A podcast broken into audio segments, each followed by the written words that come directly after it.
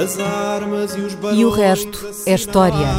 É apenas fumaça! Um incêndio que lavra ainda na zona do Chiado. Quem faz um filho, falo do meu rosto.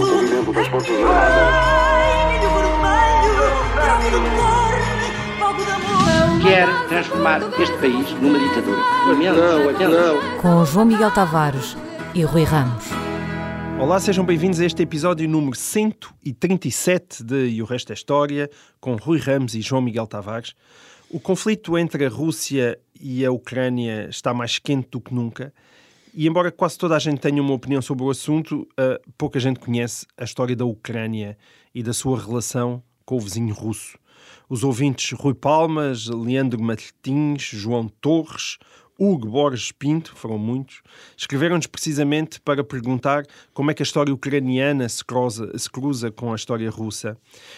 Porque, apesar da posição estratégica da Ucrânia na transição entre a Europa e a Ásia e da fertilidade das suas terras, ou, ou talvez por causa disso mesmo, a Ucrânia permaneceu um território dividido ao longo da sua história, até à sua constituição como uma das repúblicas soviéticas já no século XX, e só se tornou verdadeiramente um Estado-nação independente desde 1991, o que explica muita da sua instabilidade. Rui, como se viu, há muitos ouvintes que dizem que nós fazemos eh, serviço público neste programa e hoje penso que é mesmo uma dessas ocasiões. Serás tu capaz de nos oferecer uma breve história da Ucrânia, ao mesmo tempo que nos explicas as razões culturais que levam a este embate tão problemático com a Rússia de Putin? Uh, vamos tentar. É, mas há uma coisa de que devemos uh, falar antes. É sobre o uso da história nesta questão entre a Ucrânia e a Rússia. Quase toda a gente tem opiniões, como tu disseste, e uh, quase toda a gente invoca este ou aquele aspecto do passado para justificar a sua opinião. Isto faz lembrar um bocadinho os conflitos no Médio Oriente, à volta de Israel, em que as discussões também passam uh, frequentemente através da história. Ora bem, para que é que serve a história nestes debates? Eu acho que serve para o que não devia servir.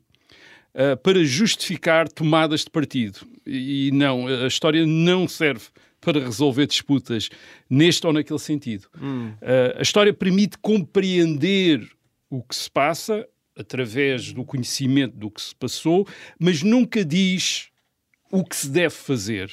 E, e porquê? Por esta razão, porque a partir de uma determinada situação no passado, raramente é possível prever o que é que ia acontecer a seguir. Por exemplo, eh, para dar um exemplo, a partir dos poderes políticos que existiam na Península Ibérica no princípio do século XII, quando Portugal se tornou independente, não era possível, nessa altura, a partir daí, adivinhar que Estados é que iriam ser independentes na Península Ibérica no século XXI. Isto é, quase mil anos depois. Certo. Uma situação num determinado momento do passado não é necessariamente determinante do futuro, nem cria, e muito menos então, cria, nem cria direitos políticos nenhuns só por si. certo. é Vou dar um é? outro exemplo para, para as pessoas perceberem bem o que é que, onde é que quero eh, chegar. Nos séculos XII e XIII, portanto, quando Portugal se estava a formar também como um país independente, nesses séculos XII e XIII, durante cerca de 100 anos, os reis de Inglaterra, da dinastia chamada Plantageneta, Henrique II, Ricardo Coração de Leão, João Sem Terra, ou Henrique III, enfim, esses reis, durante 100 anos, séculos XII e XIII, controlaram quase toda a parte ocidental do que é hoje o território da República Francesa. E porquê? Porque eles, além de reis da Inglaterra, eram duques da Normandia e da Aquitânia, em França, condes de Poitiers, condes de Anjou, condes de Maine e senhores da Bretanha. Tudo em Portanto, França. Tudo em França. E mais, estes reis tinham a sua corte principal, portanto, a sua capital, digamos, não em Inglaterra, em Londres, mas na cidade de Angers, no Anjou, Portanto, a França. 300 quilómetros a sul de, a sul de Paris. Portanto, estavam em França. E mais ainda, nos séculos, agora avançamos 200, eh, cerca de 200 anos, passamos para os séculos eh, 14 e 15, os reis da Inglaterra voltaram a conquistar grande parte da França e até a serem coroados reis de França, como aconteceu em Henrique VI em 1431, num ato que foi reconhecido pelos Estados Gerais da França. O rei da Inglaterra reconhecido como rei de França. E, aliás, durante muito tempo os reis da Inglaterra continuam a usar como seu título rei de França. Uhum. São reis de França. Agora, isto serve, ou alguém imagina que isto servia para o atual Reino Unido reivindicar, reclamar a parte ocidental da França como sua? Isto é, alguém invadir e começar a ocupar a Bretanha e a Normandia a dizer que aquilo era, eram terras do, do rei da Inglaterra. É, é porque Vale a, verdade também, o, o, contrário também poderia ser verdade, porque os uh, reis da Inglaterra tinham vindo de Normandia, portanto a República Francesa, como sucessora, digamos, dos duques da Normandia, numa, uh, numa qualquer uh, lição da história mais avariada, também hum. podia reclamar a Inglaterra como um reino pertencente certo. à República Francesa. Portanto, da mesma maneira, o facto no século IX Kiev ter sido capital de um reino que incluía o que é hoje a Rússia e a Ucrânia, não dá direito ao atual Estado russo de conquistar a Ucrânia, nem ao atual Estado ucraniano de conquistar a Rússia, nem à Suécia de conquistar a Rússia e a Ucrânia, a Ucrânia porque é provável que a dinastia reinante nesse reino de Kiev tivesse origem sueca, ou pelo menos escandinava. Sim. Portanto, uh, tal como, da mesma maneira que a Itália não tem direito de uh, conquistar Portugal, porque Portugal fez parte do Império Romano durante centenas uh, de anos. Certo. Portanto, posto isto, acho que podemos então falar do passado para compreender o que se passa, sem com isso parecer que estamos a tentar determinar, através de uma situação histórica, quem tem razão nesta disputa política entre a Ucrânia e a Rússia. Bem, a primeira coisa que temos de dizer é que a história da Rússia e da Ucrânia nos, nos tempos mais remotos, da, da, chamada Alta Idade Média, isto é, dos séculos XI e XII, é um bocadinho obscura. Eh, as fontes escritas são tardias, e, e difícil interpretação. Uh, depois há a arqueologia, mas a arqueologia também permite interpretações eh, bastante diferentes. O, o que é que parece? Ou, ou, antes, o que é que a maior parte dos historiadores e arqueólogos uh, aceitam? O que é que é consensual? E o que é que é consensual é que nestes territórios, e estamos a falar de territórios que estão entre os uh, Montes Urais a Oriente e os Montes Cárpatos uh, a Oeste, e entre o Mar Báltico a Norte e o Mar Negro a sul, portanto, uma extensão gigantesca de território, atravessada por grandes rios, grandes florestas, uh, estepes, enfim, tu, uh, grandes estas, planícies, não é? Grandes planícies. Estas, esta, estes territórios eram habitados por populações que eram conhecidas como eslavos. Uhum. Isto é, desde aliás, desde o fim da antiguidade que são conhecidas como eslavos. Aliás, os eslavos tinham sido vítimas de caçadores de escravos. Portanto, estes territórios tinham funcionado para o mundo do Mediterrâneo, onde estava o Império Romano, onde depois estão também os Impérios Islâmicos. Uh, tinha funcionado como a África no século, no século XVII e XVIII para os, uh, as potências europe europeias que tinham conquistado uh, as Américas. Isto é, iam buscar escravos à África e Sim. nesta ocasião ia-se buscar escravos a esta zona, de tal maneira... Também, é? é, de tal maneira que esla, escravo vem de eslavo, quer dizer, isto era, era o eslavo era um escravo para, para quem vivia no Mediterrâneo, era de onde se ia caçar uh, uh, escravos, isto é, o Império Bizantino fez isto e depois os Impérios uh, Islâmicos. Ora bem, no século IX, no século IX, acontecem duas coisas. Por um lado, aparentemente há um grupo de guerreiros escandinavos, isto é, de, provavelmente da Suécia, que consegue ou submeter ou ser aceito como líder de uma grande parte destas tribos uh, de eslavos e que estabelece uma capital onde é hoje Kiev, uhum. uh, uh, a capital da Ucrânia. Esses guerreiros escandinavos são conhecidos como Rus. Portanto, russo queria dizer mais ou menos sueco, quer dizer, eram suecos, quer dizer, eram gente do norte. Eles não são eslavos, não falam eslavo, mas uma língua da Escandinávia. Uh, o que é que são os russos? Os russos são o que nós também conhecemos como vikings. Uhum. Uh, talvez da Suécia, de onde vem o seu nome, e portanto o seu império abrangia mais ou menos os territórios que hoje correspondem a três estados uh, na Europa, que é a Rússia, a Bielorrússia e a Ucrânia. Isto era o Sim. reino de Kiev, ou enfim, ou era controlado por Kiev, pelos russos de Kiev, isto é, esta, esta elite de guerreiros escandinavos, suecos, uh, que se tinha estabelecido ali. Uh, podem perguntar, mas o que é que os vikings estavam ali a fazer no meio, da, uh, no meio da, do continente europeu? Nós habituamos aos vikings, aos barcos Sim. que andam na costa do Atlântico. Atlântico, sim. Ora bem, eles vinham também de barcos, porque eles usavam os grandes rios que atravessam estas zonas e que, eh, e que podem ser usados para vir do Mar Báltico, com alguns transbordos, para vir do Mar Báltico até ao Mar Negro. Ou seja, que são essencialmente navegáveis. É, eh, sim, são, são navegáveis e, cons- e consegue-se quase vir, portanto, por eh, via aquática eh, do norte até ao sul.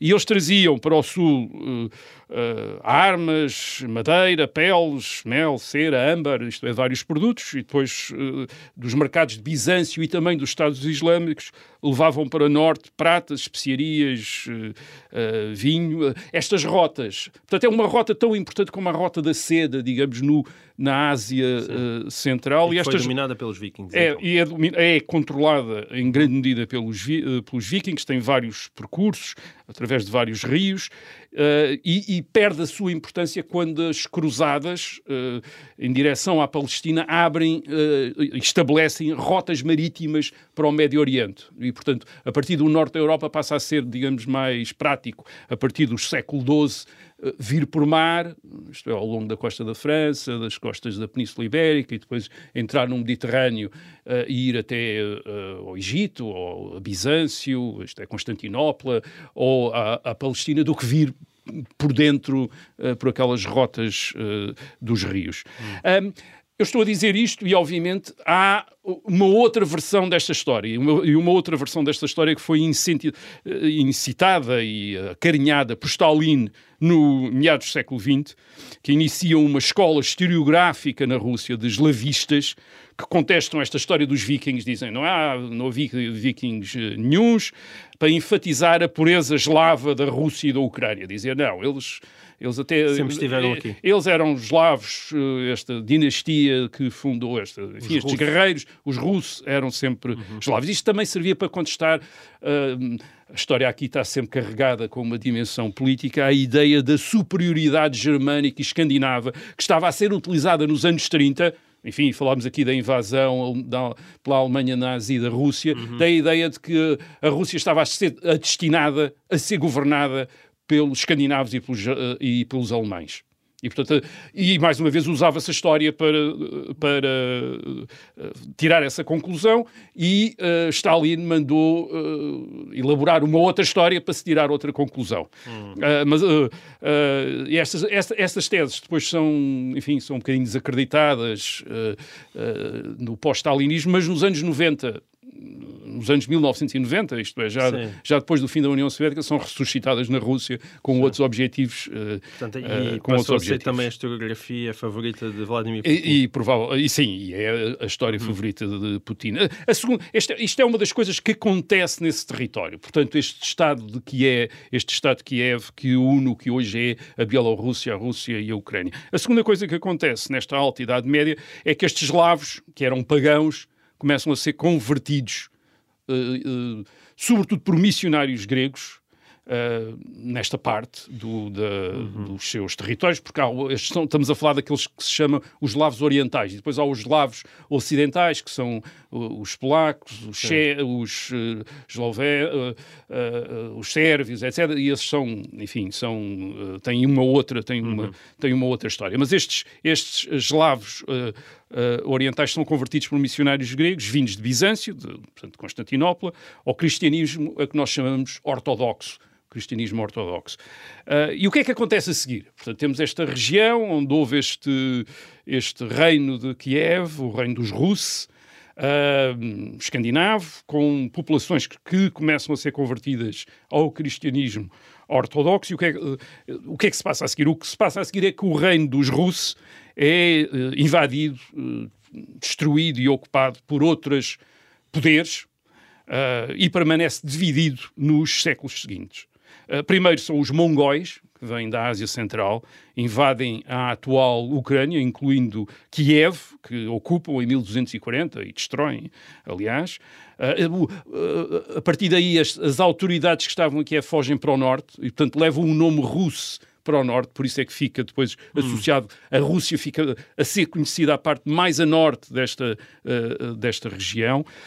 Um, e a seguir, Uh, uh, sucedem-se os polacos e os lituanos, portanto, eslavos uh, ocidentais, que conquistam a Ucrânia e durante 200 anos, entre os séculos XVI e XVIII, a maior parte da Ucrânia, daquilo que hoje é a Ucrânia, faz parte do reino da Polónia e do Ducado da Lituânia, que estão juntos no Estado da Polónia-Lituânia. uh, os polacos... Este é um daqueles podcasts que devia ser acompanhado por uns mapas um, que tu ias pintando. Exato. Nós, nós, de facto, aqui não temos muita noção nisso, nem nós aqui no nosso país instável. Sim, isto... Uh, estas... é uma geografia em constante mudação. Em constante mutação. Quer dizer, a, a história está, está constantemente a mudar e a geografia também, e as fronteiras, basicamente, nunca houve fronteiras hum. uh, fixas durante muito tempo. Uh, ao contrário do que nós estamos habituados em Portugal, com as nossas fronteiras, uh, quer as portuguesas, quer as espanholas nos Pirineus, que já duram há, enfim, há séculos.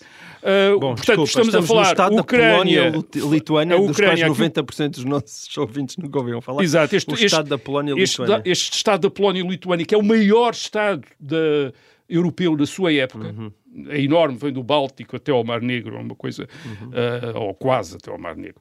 E, e, o que os polacos fazem na, na Ucrânia é tentar, e isto é importante para perceber o que é que se vem a seguir, é, os polacos tentam converter os ucranianos aos, ao catolicismo, uma vez que os polacos são católicos, não são uh, cristãos ortodoxos, são cristãos Sim. católicos. E, portanto, e, e, estás a falar numa altura em que também já havia nos, protestantismo, certo? Exatamente, séculos XVI, XVII e XVIII. Uh, e aquilo que os polacos conseguem é, por exemplo, uma, uma, espécie de fusão entre o catolicismo e o cristianismo ortodoxo numa igreja que só há na Ucrânia, que é a igreja uniata, quer dizer, que é uma igreja que é uma, que é uma mistura e que, e que é a igreja dominante na parte ocidental da atual Ucrânia. Uh, Ucrânia eu estou a, eu não vou entrar em demasiados pormenores para não tornar a história ainda mais complicada, mas também na atual Ucrânia houve também um canato mongol, isto é, uma, uma, uma potência mongol ou tártara na Crimeia. Que é um canato? É, é um can, que é o chefe, okay, um canato. Uh, e ainda havia as tribos de cossacos, basicamente homens livres, isto é, que resistiam aos polacos e resistiam aos tártaros.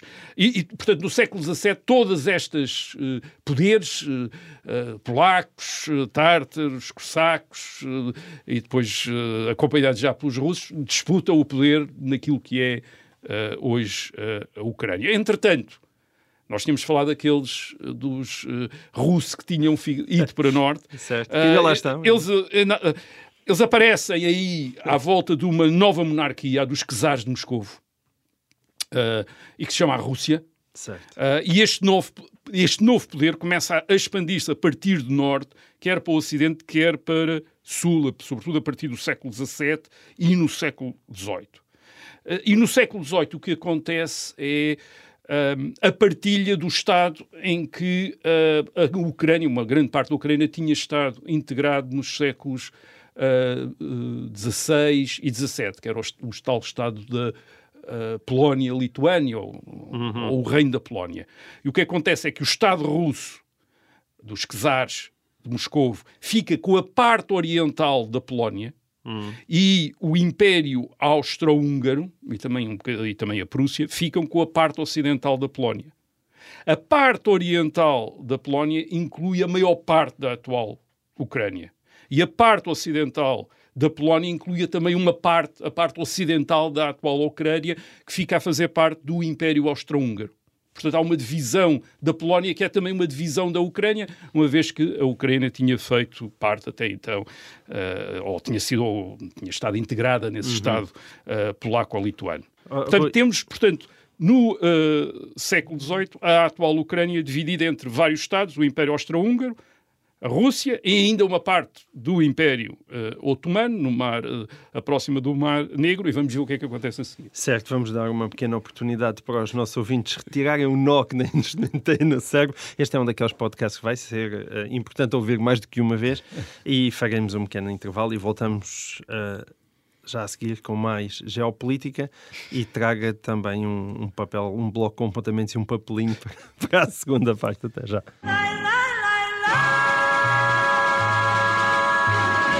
Olá, então estamos de volta a esta segunda parte do resto da história, com uma breve história da Ucrânia. Espero que já tenha consigo o papel e o lápis. O Rui vai continuar. Estamos no século XVIII. Século XVIII. Já houve hum, 37 mudanças. Exato, e vai continuar a haver. Na Ucrânia. vamos, século, fim do século XVIII. Portanto, a atual Ucrânia, o, atual, o território que corresponde à atual Ucrânia, aparece dividido entre vários, eh, entre várias potências eh, eh, europeias. Eh, a parte ocidental está com o Império eh, Austro-Húngaro, a parte oriental com o Império Russo, eh, e o Império Otomano ainda tem ali um pé eh, na- eh, no sul, Ah, portanto, ok. no sul Aí ao- estava dividido ao, ao, ao, ao, longo do Mar Negro. Uhum. Ora, o, o que é que acontece? O que é que se passa? O que se passa é que, no caso do Império Austro-Húngaro, nós temos uma. O Império Austro-Húngaro é governado por uma elite que é de língua alemã Uhum, e católica. certo. Eh, e no caso do Império Otomano, por uma elite que é eh, turca, como nós chamamos hoje turca, e muçulmana. E, portanto, eh, tanto o Império Austro-Húngaro como o, o- o Império Otomano, os, os seus os seus governantes, veem os eslavos e cristãos ortodoxos da Ucrânia e de outras regiões como uma população diferente, com uma religião diferente, usam uma língua diferente, embora estejam integrados nos seus impérios. Certo. Que era normalíssimo naquela Pronto. altura. Certo. Sim, uma situação no- na Europa Central e no Médio Oriente perfeitamente eh, Banal. normal, era normal. Sim. A elite dominante do Império Russo é diferente. Porque a elite dominante do Império Russo é eslava, Uhum. eh, é cristã ortodoxa e fala uma língua, o russo, que tem alguma eh, parentesco com o ucraniano, e já vamos falar um bocadinho disso. E, portanto, tende a ver os ucranianos de uma maneira diferente do que vê os eh, governantes do Império Austro-Húngaro e também do Império eh, Otomano. Isto é, vê-os como uma população que, embora tenha tido uma história diferente e fale já uma língua eh, diferente também, porque tem muita influência do polaco, por exemplo, ah, de tal maneira que já no século XVII, aparentemente, é- é- são necessários tradutores para serem entendidos por uns e outros, isto é, russos e falantes de russo e falantes do ah, ucranianos, Ah, embora seja aparentada. que, ah, o, o- ucraniano é, é- é escrito, tal como o russo, em al- alfabeto cirílico.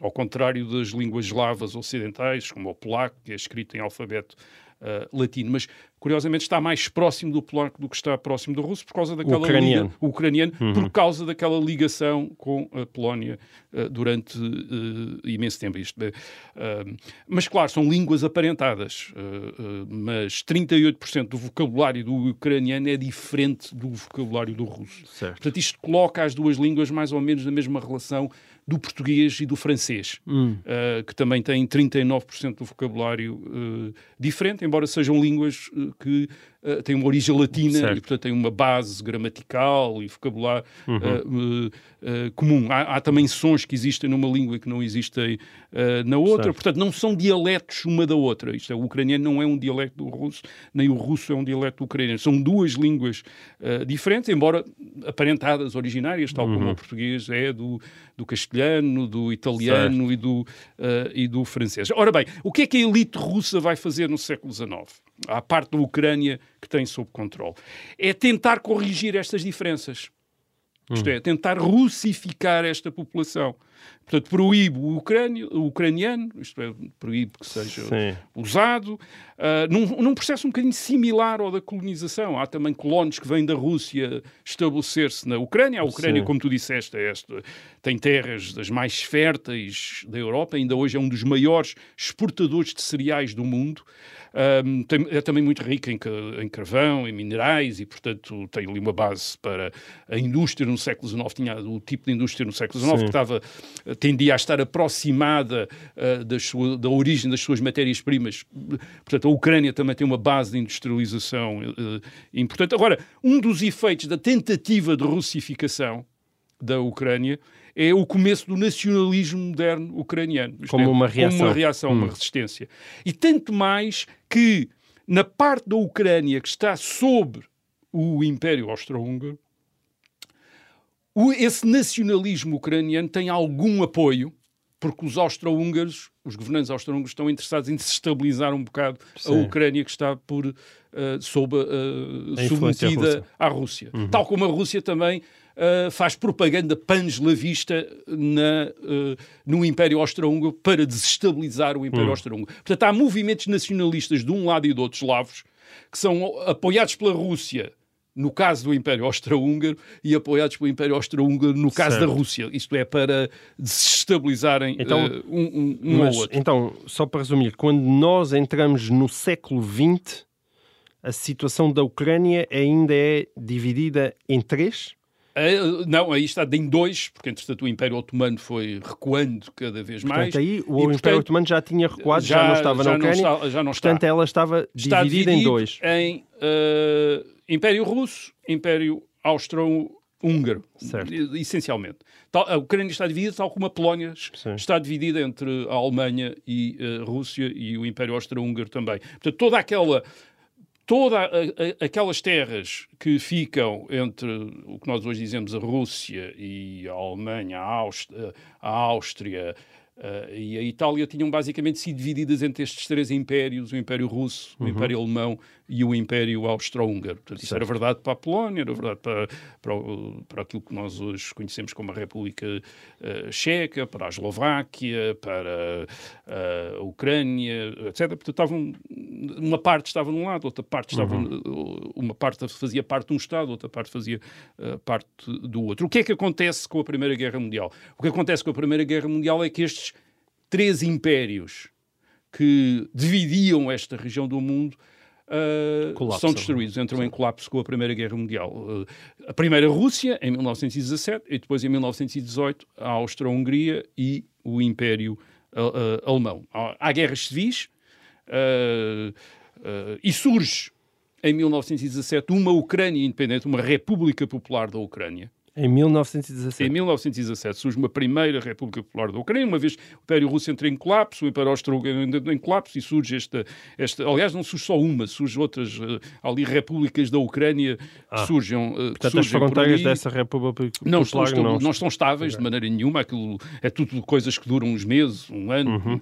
Ah, e este Estado, estes, estes, estas tentativas de independência ucraniana não resistem, não resistem, por um lado, ao ataque do novo Estado independente polaco. A Polónia torna-se independente e tenta recuperar toda a parte da Ucrânia que tinha sido. Aliás, toda a Ucrânia. Tenta recuperar toda a Ucrânia como parte da Polónia, isto é, reivindica a Ucrânia como parte da Polónia, e ao mesmo tempo o novo Estado soviético, o novo Estado da União Soviética, também quer a Ucrânia toda para si e também tenta, ah, também te- ah, tenta ah, conquistar a Ucrânia. O que acontece é uma divisão da Ucrânia entre a Polónia e a União Soviética. Semelhante à que existia entre o Império Austro-Húngaro É, e o Império Russo. Portanto, no na década de 1920, portanto, depois da Primeira Guerra Mundial, a, utal- a- a atual Ucrânia continua dividida, como no século XIX, entre Oeste e Leste, desta vez entre a Polónia e a União Soviética, Kiev é uma cidade soviética, mas Lviv, ou Lvov, como também era conhecida, é uma cidade polaca.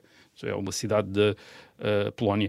E, eh, de facto, nós estamos a falar eh, eh, de terras que estão... eh, onde as fronteiras não estão estáveis e onde no século XX, eh, entre a Primeira Guerra Mundial e a Segunda Guerra Mundial, pa- é uma terra de permanente conflito.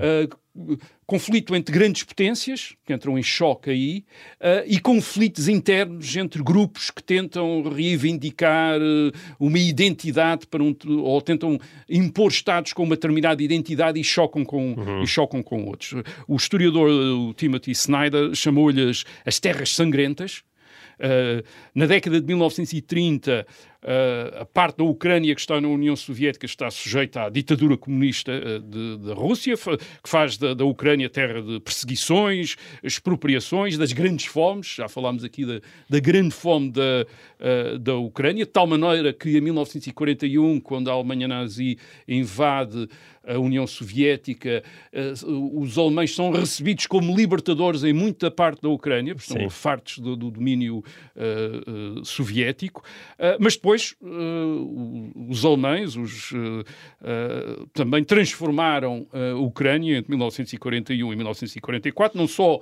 num palco de grandes batalhas de tanques, por exemplo, a Batalha de Kiev em 1941, uma das grandes batalhas da Segunda Guerra Mundial, mas também numa uh, parte muito importante, de, de um, um, espaço muito importante daquilo que nós podemos chamar uh, a indústria nazi de extermínio. Uh, um milhão de judeus, um milhão de judeus, 70% da população judaica da Ucrânia foi assassinada entre 1941 e 1944. Portanto, há estes choques. Não houve horror do século XX pelo qual a Ucrânia não, não houve horror. E depois a Segunda Guerra Mundial não acabou na Ucrânia em 1945. Uhum. Um, porquê? Porque grupos nacionalistas ucranianos Uh, iniciaram uma guerra de libertação, uma guerra de guerrilhas contra a ocupação soviética em 1944-45, isto é, quando a União Soviética voltou à, à Ucrânia e ocupou a Ucrânia, estes guerrilheiros uh, organizaram guerrilhas antissoviéticas. Em determinada altura, em 1944, chegaram a, a controlar a parte ocidental da atual uh, Ucrânia. Com, eles, uh, estas guerrilhas antissoviéticas estavam organizadas num exército, o Exército Revolucionário da Ucrânia, tinha cerca de 100 mil combatentes, era uma coisa muito importante, muito grande.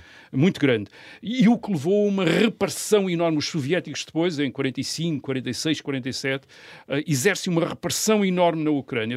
Isto é tudo, vou falar de estimativas e que são discutíveis, mas pensa-se que cerca de 600 mil pessoas tenham sido presas na Ucrânia pelos uh, soviéticos durante esta repressão de, de, desta tentativa de libertação da Ucrânia e cerca de 200 mil tenham sido executadas, tenham sido assassinadas. Uhum. Uh, em, o, o, exército revolucionário ucraniano também uh, se dedicou a terror, a campanhas de terror. Cerca de 11 mil representantes das autoridades soviéticas foram assassinadas durante em, 40, uh, em 45 e 46 Bom, em é campanhas de em uma campanha de terror muito grande. em 46 o exército nacionalista ucraniano ainda tem cerca de 10 mil combatentes e nem tudo aquilo que fez é bonito. Uma das coisas que fez na Ucrânia Ocidental foi expulsar polacos, isto é, fazer limpeza étnica contra as populações polacas que viviam na, uh, na, na Ucrânia. Portanto, uma história terrível neste que continuou no pós-guerra até ao princípio dos anos uh, ao princípio dos anos 50 uh, portanto há guerra na Ucrânia uh, precisamente por causa destes nacionalistas ucranianos não aceitarem o, o, domínio soviético. Aquilo que a União Soviética faz o que é que a União Soviética faz em 45 a União Soviética te, constitui uma República Soviética da Ucrânia que aumenta com a parte da Ucrânia que tinha sido da Polónia. Uhum. Uh, isto, a Polónia, digamos que depois de 1945, é empurrada para o Ocidente. Uh, perde te territórios a leste para a União Soviética e ganha territórios ao ocidente da Alemanha, isto é, fica com uma grande parte da Alemanha, daquilo que era, enfim, a parte oriental do, de, da Alemanha em 1939, passa a ser uh, da, da, Polónia. Uh, da Polónia. Portanto, houve isto dá, e reparem, portanto, há, há, há, há cidades, há povoações nesta parte da Europa que no século XX fizeram parte de uma quantidade enorme de Estados, quer dizer, da Áustria-Hungria, da Polónia, depois, e depois da, da, Alemanha, e depois outra vez disto, quer dizer, andaram por ali a passear, com nomes diferentes às vezes, Lviv, Lvov, uh, etc. Portanto, uh, aqui de facto uh, não há nenhuma da estabilidade a que nos estamos habituados, a que estamos habituados na Europa Ocidental, uh, desde o século XIX, as fronteiras estão mais ou menos definidas, há disputas entre a Alemanha e a França, mas, enfim, as coisas estão mais... Sim, uh, ou mesmo entre a França e a Itália, mas as coisas estão mais ou menos estabilizadas. Aqui não. Aqui, portanto, uh, a cada geração as fronteiras uhum. são definidas, populações são deslocadas de um lado para o outro, os Estados são, adquirem nacion... identidades nacionais diferentes, uhum. isto é, uma parte da, da atual Ucrânia estava no Estado da Polónia, de repente está num Estado uh, soviético da, da, da hum. uh, República Soviética da Ucrânia. E, portanto, o, Mas a União que... Soviética foi generosa para com aquela Ucrânia no não, sentido em generosa que... no sentido generosa em que usou a dependente, República é? Soviética Para da o Ucrânia mapa, para anexar Certo. territórios. E depois, como também estava interessado, de facto, interessada de facto, os líderes soviéticos, como estavam também interessados em, ah, digamos, ah, seduzir os ucranianos, uma vez que tinham tido grandes dificuldades em ocupar ah, a Ucrânia, Sim. onde havia um grande ressentimento contra o poder soviético, fizeram também, enfim, coisas como Khrushchev nos anos 50, dar a Crimeia à Ucrânia, e outra coisa, em Que 1945... nunca tinha sido... Bem, nunca enfim, é Enfim, discutível. no meio dizer, isto é, não, vale- isto Exato, é, exato. não faz nenhum Não vale a sentido pena. dizer estas terras nunca tinham sido ou tinham sido. Certo. Não, elas foram de toda a gente. E se, a, Tur- e se a Turquia hoje quisesse reivindicar a Crimeia, também, Também era capaz de ter pedido uma arranjar altura, uma não é? lição de história para justificar a Certo. sua conquista ah, da Crimeia. Basicamente, a história aqui serve aos mais poderosos para exercerem o seu Sim. poder sobre os mais fracos. E os mais fracos têm, portanto, menos história, quer dizer, porque não conseguem fazer valer as suas lições eh, da história. Mas há uma outra coisa que a, a União Soviética faz em 1900, e os líderes soviéticos fazem em 1945, é pôr a Ucrânia nas Nações Unidas e a Bielorrússia como se fossem Estados independentes. Portanto, a Ucrânia está desde 1945 como um Estado nas Nações Unidas. Isto era um objetivo soviético, era para ter mais votos, quer dizer, portanto, tinha, Certo. além do voto da União Soviética, tinha o da Ucrânia e o da Bielorrússia, portanto, que são Estados da. Eh, o que é que acontece para chegar então à Ucrânia atual? O- o- a Ucrânia atual é o resultado do colapso das ditaduras comunistas no leste, depois da queda do Muro de Berlim em 1989. Eh, há um referendo, eh, 1 de dezembro de 1991, na então República eh, Socialista Soviética da Ucrânia. 90% eh, do eleitorado vota pela independência e no fim desse mês, ao fim da, da União Soviética, e a Ucrânia passa a ser o segundo maior país da Europa em área, depois da Rússia, tem 600 mil quilómetros quadrados, tem cinco, ve é cinco vezes quase Portugal, é maior do que a Península Ibérica, tem 41 milhões de habitantes, e em 1994 fez uma coisa que provavelmente hoje os ucranianos estão extraordinamente não é? arrependidos, que é cedeu o seu arsenal nuclear, tinha herdado o arsenal, uma parte do arsenal nuclear da União Soviética, cedeu à Rússia. E provavelmente cedeu com isso a, a principal garantia da sua Independência, soberania. sim. Portanto, a, a a- Ucrânia é um Estado entre a Rússia e a Europa Ocidental, e aquilo que é hoje já a Europa Ocidental, que inclui uma parte daquilo que outrora foi a Europa Oriental, como a Roménia e, e a Polónia, eh, tem uma minoria russa, isto é, de falantes do russo eh, importantes, eh, mas 78% da população é ucraniana, isto é, fala ucraniano, 17% são russos, que são importantes sobretudo no leste do território. E, e o, que, e o que está a acontecer, basicamente, na, eh, entre a Ucrânia e a Rússia atualmente é aquilo que acontece quando os impérios multinacionais, com populações muito misturadas, se desfazem em Estados nacionais, é muito difícil esses Estados nacionais terem, por um lado, a homogeneidade dos antigos Estados nacionais da Europa Ocidental, que são o resultado Sim. de história ao longo de muito Portugal, tempo. não é Isto é, Portugal somos todos portugueses agora, porque durante 800 anos andámos aqui a, a formar portugueses e, portanto, tornámos todos eh, portugueses. Bem, nestas, nestes territórios não, ainda há, certamente, muita gente que vive na Ucrânia e que foram, eh, e que ainda está viva hoje em dia, que terá sido talvez cidadãos polacos até eh, Uhum. uma determinada, até 1939 eram cidadã- cidadãos polacos. Portanto, ah, temos isso e depois temos uma outra coisa, que é quando os impérios, estes impérios multinacionais se desfazem, portanto, se fazem em Estados nacionais, nem todos esses Estados nacionais têm o mesmo tamanho e têm a mesma força. E aqueles que têm mais força tendem geralmente a olhar para os mais pequenos como parte do antigo império e eles, Estados mais fortes, como os herdeiros desse antigo império. E a Rússia, neste momento, entende-se como a herdeira da União Soviética e do antigo Império Russo, e então com direito, com uma espécie de direito histórico ah, aos outros. ah, ah, aos outros Estados que emergiram do fim da União Soviética. Aquilo a que estamos a assistir na Ucrânia é, seria muito familiar para quem tivesse vivido entre as duas guerras mundiais, entre 1918 e 1939. Eu disse aqui, portanto, em 1918 acabam aqueles impérios, os chamados impérios centrais, a Austro-Hungria e uh, o Império Alemão, uh, acabam e uh, surgem vários Estados, são Estados nacionais, a Hungria, a Polónia, etc.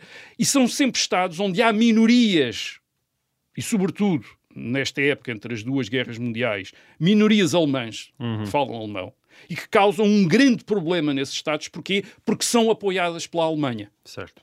Uh, e é assim em 1900, é? entre 1938 e 1939 que a Alemanha invoca os interesses da minoria alemã na Checoslováquia para anexar uma parte da Checoslováquia e depois, e depois destruir a Checoslováquia toda. Isto é, uhum. também foi um processo gradual, começou por dizer que está a defender uma parte dos falantes de, alema, uh, de, de alemão na Checoslováquia, depois ocupa esses o territórios onde esses... É, é, uh, e depois sim. acaba por destruir... O, portanto, o problema das minorias alemãs depois da Segunda Guerra Mundial foi resolvido com a expulsão dessas populações uh, de língua alemã da Checoslováquia, da Polónia, uhum. da Rússia. Portanto, o fim dos impérios multinacionais foi sempre motivo motivo de deslocações da população, de conflito, e o que se passa na Ucrânia é verdadeiramente o rescaldo do fim da União Soviética, que era um império, tinha misturado populações dentro desse império, e agora tem estes Estados sucessores que se estão a disputar o seu direito, digamos, a, a existir. Esperemos é que as coisas não acabem como em 1939